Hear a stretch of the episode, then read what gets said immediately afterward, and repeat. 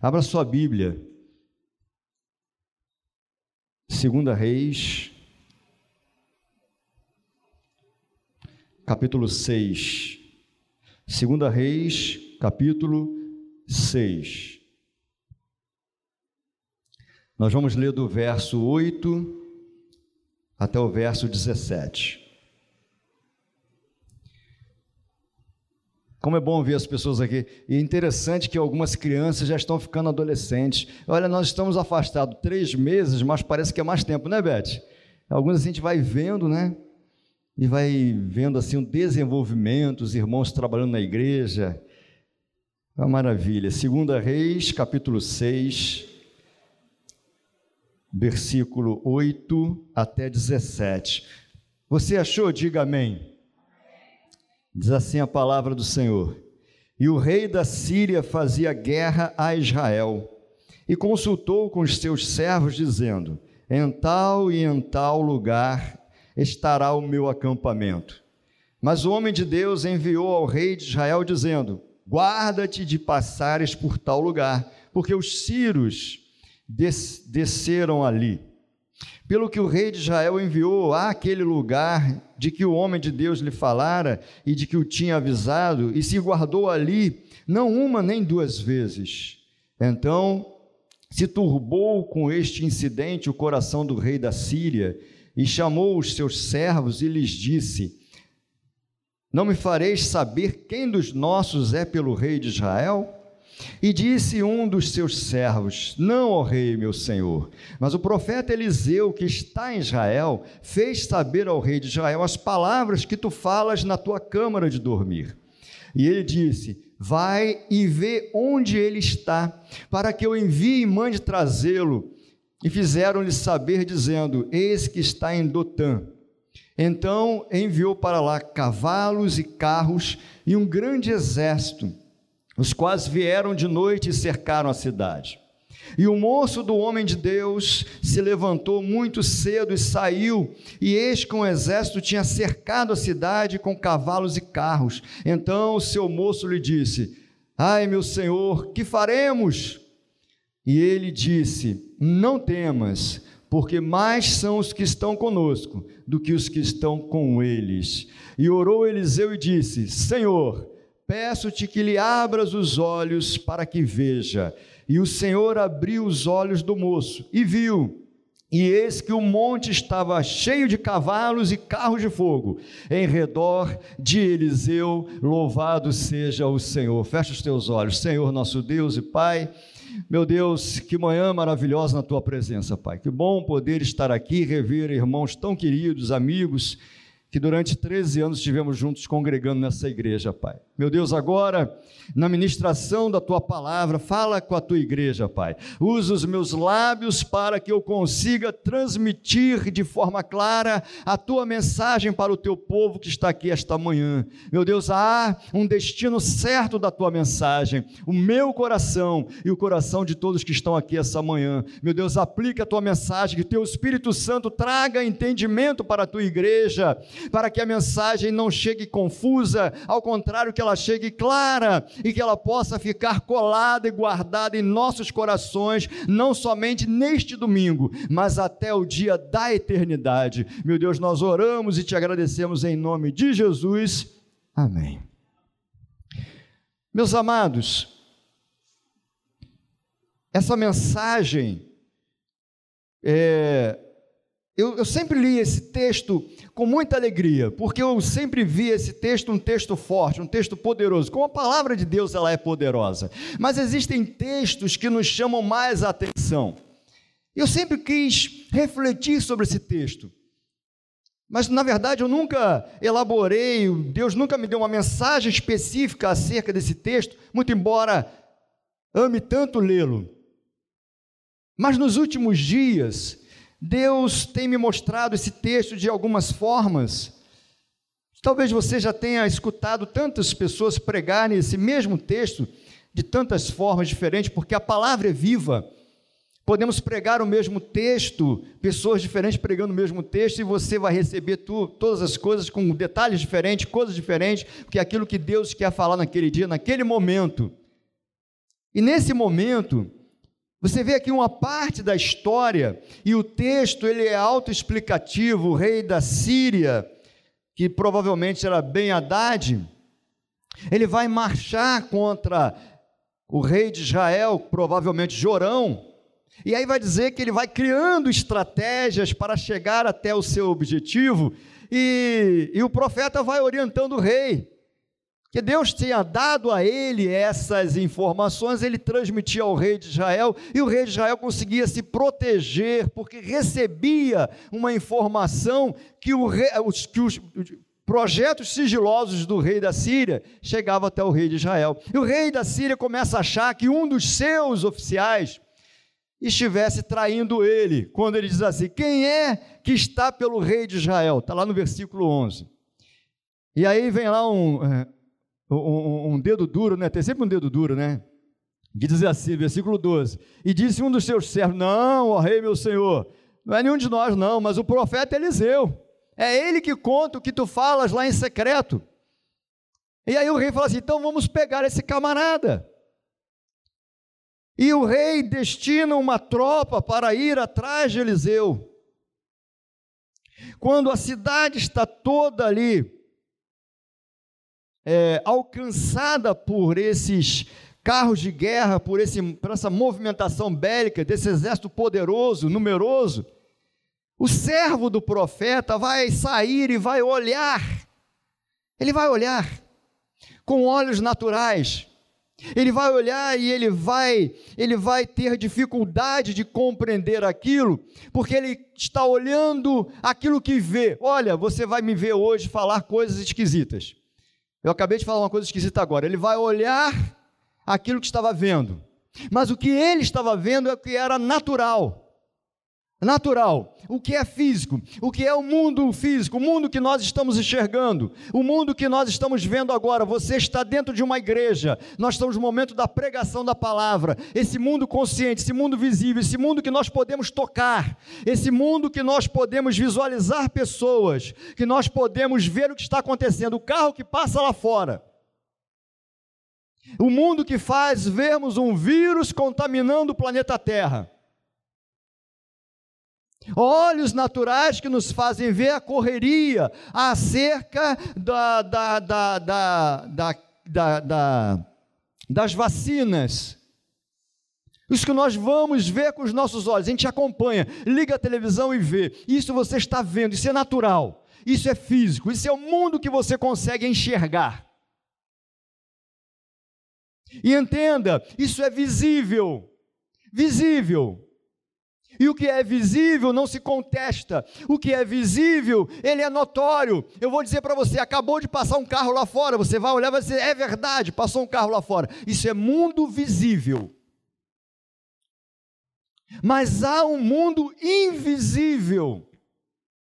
Há um mundo que os nossos olhos não conseguem enxergar naturalmente. Há coisas que você só consegue enxergar com os olhos da fé. Fé esquisita que a ciência não aceita. Como que a ciência vai aceitar que um homem que foi um grande profeta, segundo eles, foi um líder de muitas pessoas, segundo a ciência, segundo a história, que foi uma pessoa boa, uma pessoa é, que ensinou coisas éticas e morais, mas que foi há dois mil anos atrás pendurado numa cruz, e que as pessoas viram que ele foi crucificado e que ele morreu. Isso tudo a história conta, a ciência entende. Mas o que a ciência não entende é que aquele homem que morreu na cruz é o Deus Filho e que no terceiro dia ressuscitou. Isso a ciência não entende. Então há um mundo visível que a gente se acostuma.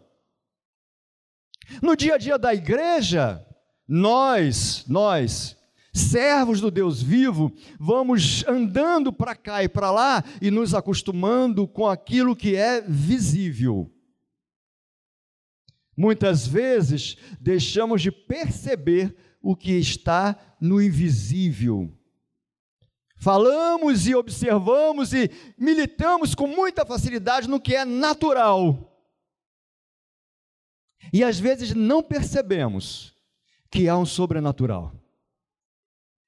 Eu fico feliz da vida quando eu consigo ver alguma coisa? Claro, eu tenho, eu tenho olhos. Você também tem olhos, você está vendo. Claro, não estou dizendo aqui quem sofre de cegueira, que é um mal físico, né? Mas estou usando uma ilustração para dizer que os olhos enxergam, mas eles podem não ver. Os olhos físicos enxergam, mas os olhos espirituais podem estar embaçados. Ou até não estão mais com poder de visão espiritual. A nossa percepção do sobrenatural está cada vez mais natural.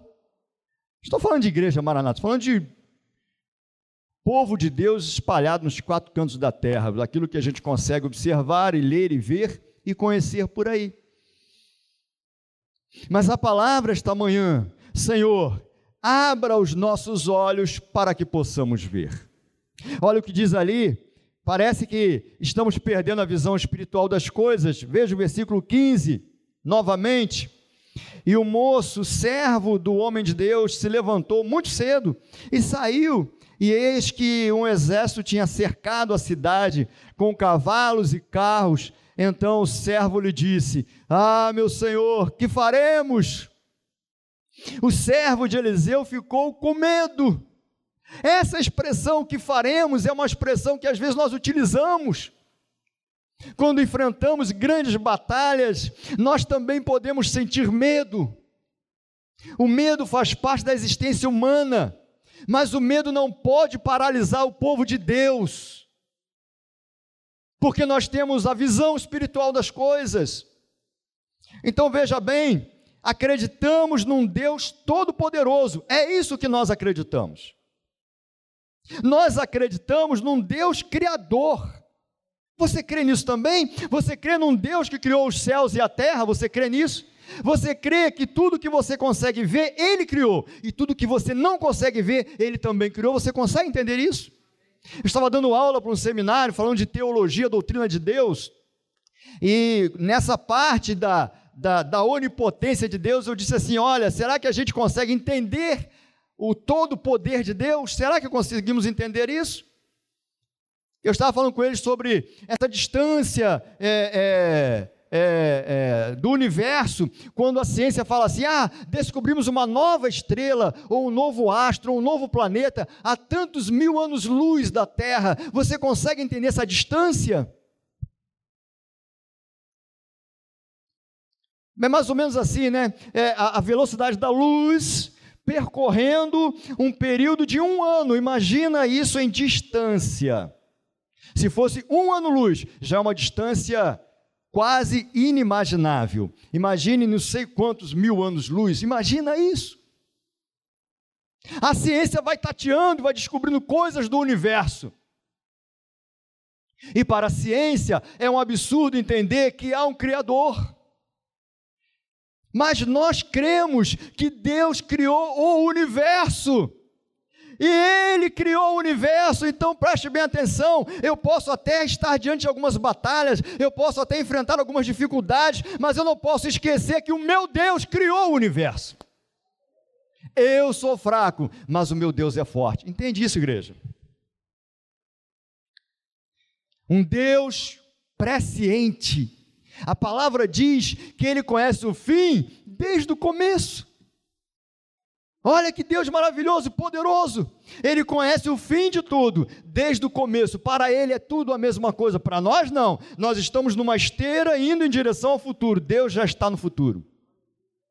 Ele está no passado, no presente e no futuro. Ele já conhece todos os dias do Emanuel que foi apresentado esta manhã. Deus já sabe. O pastor orou para que Deus use o Emanuel. Meus irmãos, Deus já sabe de toda a existência do Emanuel. E a nossa oração como igreja, não só Emanuel, mas como os nossos filhos, que, que eles sejam poderosos nesta terra, como diz o salmista. Mas poderoso não é ter riqueza, não. Pode até ter, não é pecado. Poderoso é ser um homem de Deus, uma mulher de Deus isso é ser poderoso na terra, isso é ser referência, isso é ser luz num mundo em trevas.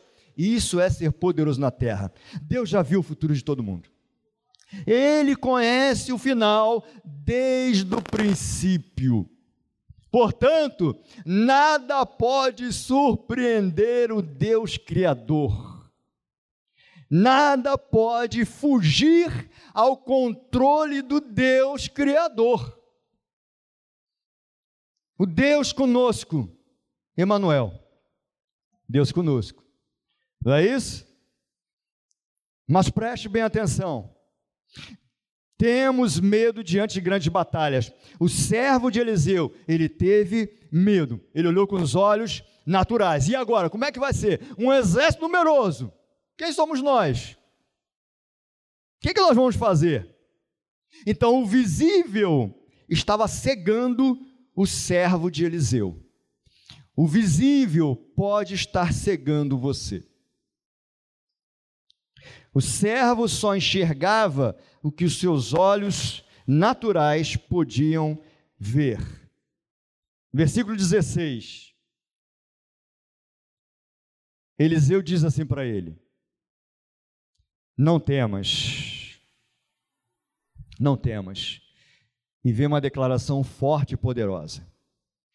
Porque mais são os que estão conosco do que os que estão com eles com eles.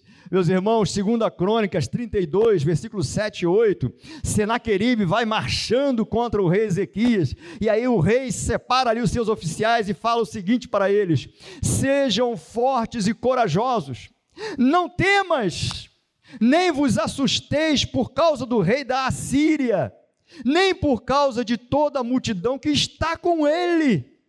Aí ele vai dizer assim: Porque um há conosco maior do que o que está com ele. Com ele está o braço de carne, com ele está o exército, com ele está os escudos, as espadas, as lanças, a força bélica, com ele está o braço de carne, mas conosco está o Senhor nosso Deus para nos ajudar e para guerrear as nossas guerras. Você tem que fazer a sua parte, mas um Deus tremendo está com você. Você não está sozinho. A Isabel sucumbiu ao Covid, muitos irmãos estão morrendo também. Mas ela combateu o bom combate. Ela está com o Senhor. O nosso triunfo é nos céus. Existe uma diferença. Quem está morrendo sem Jesus é o que nós temos que nos preocupar do que quem está morrendo com Jesus. Quem está morrendo com Jesus não perdeu para o Covid, ganhou o céu, meus irmãos, foi está sendo promovido aos céus. Nós não estamos sozinhos, Deus está conosco. Versículo 17, ele vai dizer assim: E orou Eliseu e disse: Senhor, peço-te que lhe abra os olhos para que veja. Abra os olhos. Então o servo olhou e viu, porque há diferença entre olhar e ver. Olhar, você pode olhar o que você quiser. Mas ver é perceber. Ver é ter intimidade com Deus Ver é ter uma vida de oração para que Deus revela. Deus ainda revela, meus irmãos. Deus fala com o seu povo, mas tem gente que bota as mãos nas orelhas e não escuta o que Deus está falando, bota as mãos nos olhos para não ver o que Deus quer revelar e mostrar. Deus de, o Deus de Eliseu é o Deus que tem te acompanhado também. Então preste bem atenção, abra os olhos para que você possa ver. Nós estamos em meio a uma pandemia. Isso é que os nossos olhos estão vendo. É uma pandemia real. Temos que tomar os cuidados. O pastor falou muito bem dos protocolos, do distanciamento, do uso de máscara, que é desconfortável. Tudo isso, álcool em gel. Temos que viver este tempo mesmo, mesmo. Mas veja bem, a visão espiritual precisa estar acima de tudo isso. Hoje a gente vê gente crente desesperada Olha, eu não quero morrer agora, tá, meus irmãos? Quero viver mais um pouquinho, quero ver os filhos dos demais filhos, né? Só estou vendo o filho da Carol por enquanto. Mas esse medo desesperado, medo desesperado, meus irmãos, aí você começa a ver televisão e agora, aí você sabe que há uma parte da mídia que vai colocando o que quer colocar, né? Porque são os agentes do caos. Tem gente que quanto pior, melhor. Aí agora, os telejornais agora estão falando da falta de remédios. Olha que tortura mental. Não é verdade?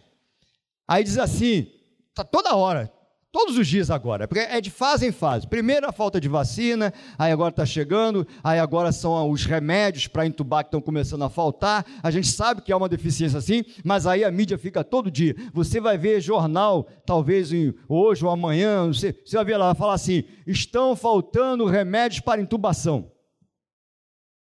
Estão faltando sedativos, bloqueadores neuromusculares, e aí você vê aquilo, você começa a ficar desesperado. Meu Deus, se eu precisar ser entubado, vão ter que me amarrar na cama, vão colocar o tubo por dentro da minha goela, vai doer, vai isso, vai aquilo, desespero.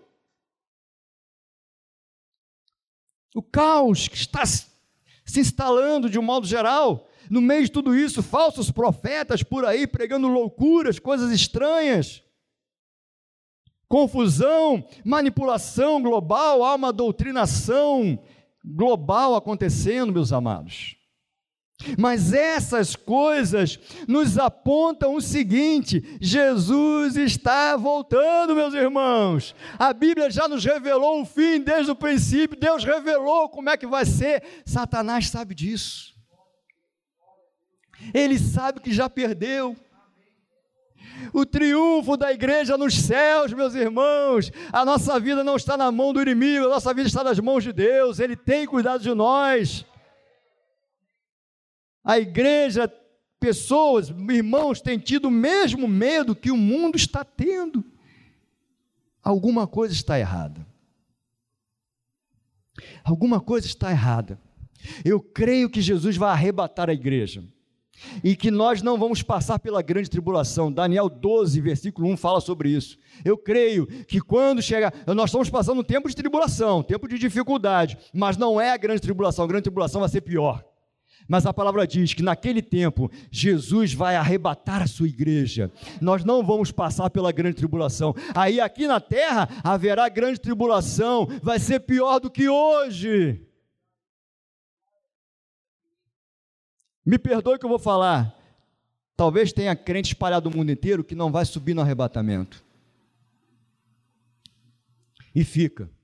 E aí, Apocalipse vai dizer, capítulo 13, que vai ter a marca da besta na mão, na testa. E que sem a marca, você não vai poder comprar, não vai poder vender, não vai poder comer. E aí, como é que vai ser? Será que você daria sua mão para colocar a marca? Será que você daria sua testa para colocar a marca? A marca da besta? A nossa vida pertence ao Senhor Jesus Cristo. Então, meus irmãos, é claro que tem que tomar cuidado, é claro que você tem que se preservar, você tem que usar máscara, mas olhe o sobrenatural, olhe além do que os seus olhos físicos conseguem enxergar. A W. Tozer, um escritor um pastor disse uma vez que o cristianismo deveria modificar a sociedade, mas na verdade é a sociedade que está modificando o cristianismo. Senhor, abra os nossos olhos. Abra os nossos olhos, Senhor. Que não sejamos como o servo de Eliseu, que se assustou diante de uma possível grande batalha que sejamos não como ele que enxergava o que é natural, mas que sejamos como Eliseu, que enxerga além do natural. Além do natural. Nesse tempo que estamos vivendo, coletivamente o mesmo problema. Enxergue além do natural.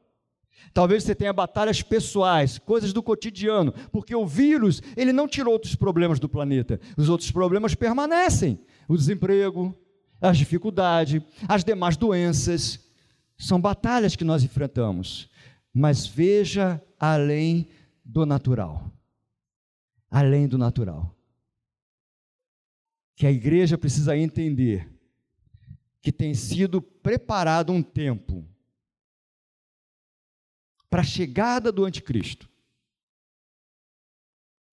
E a igreja está sendo provada. Provada para ser aprovada. Mas para isso, Senhor, abra os olhos espirituais. Abra os olhos para que possamos ver. Aí vai ter pandemia, vai ter outras coisas, vai ter um monte de coisa, mas o meu coração está em paz com Deus, porque eu consigo enxergar além do natural.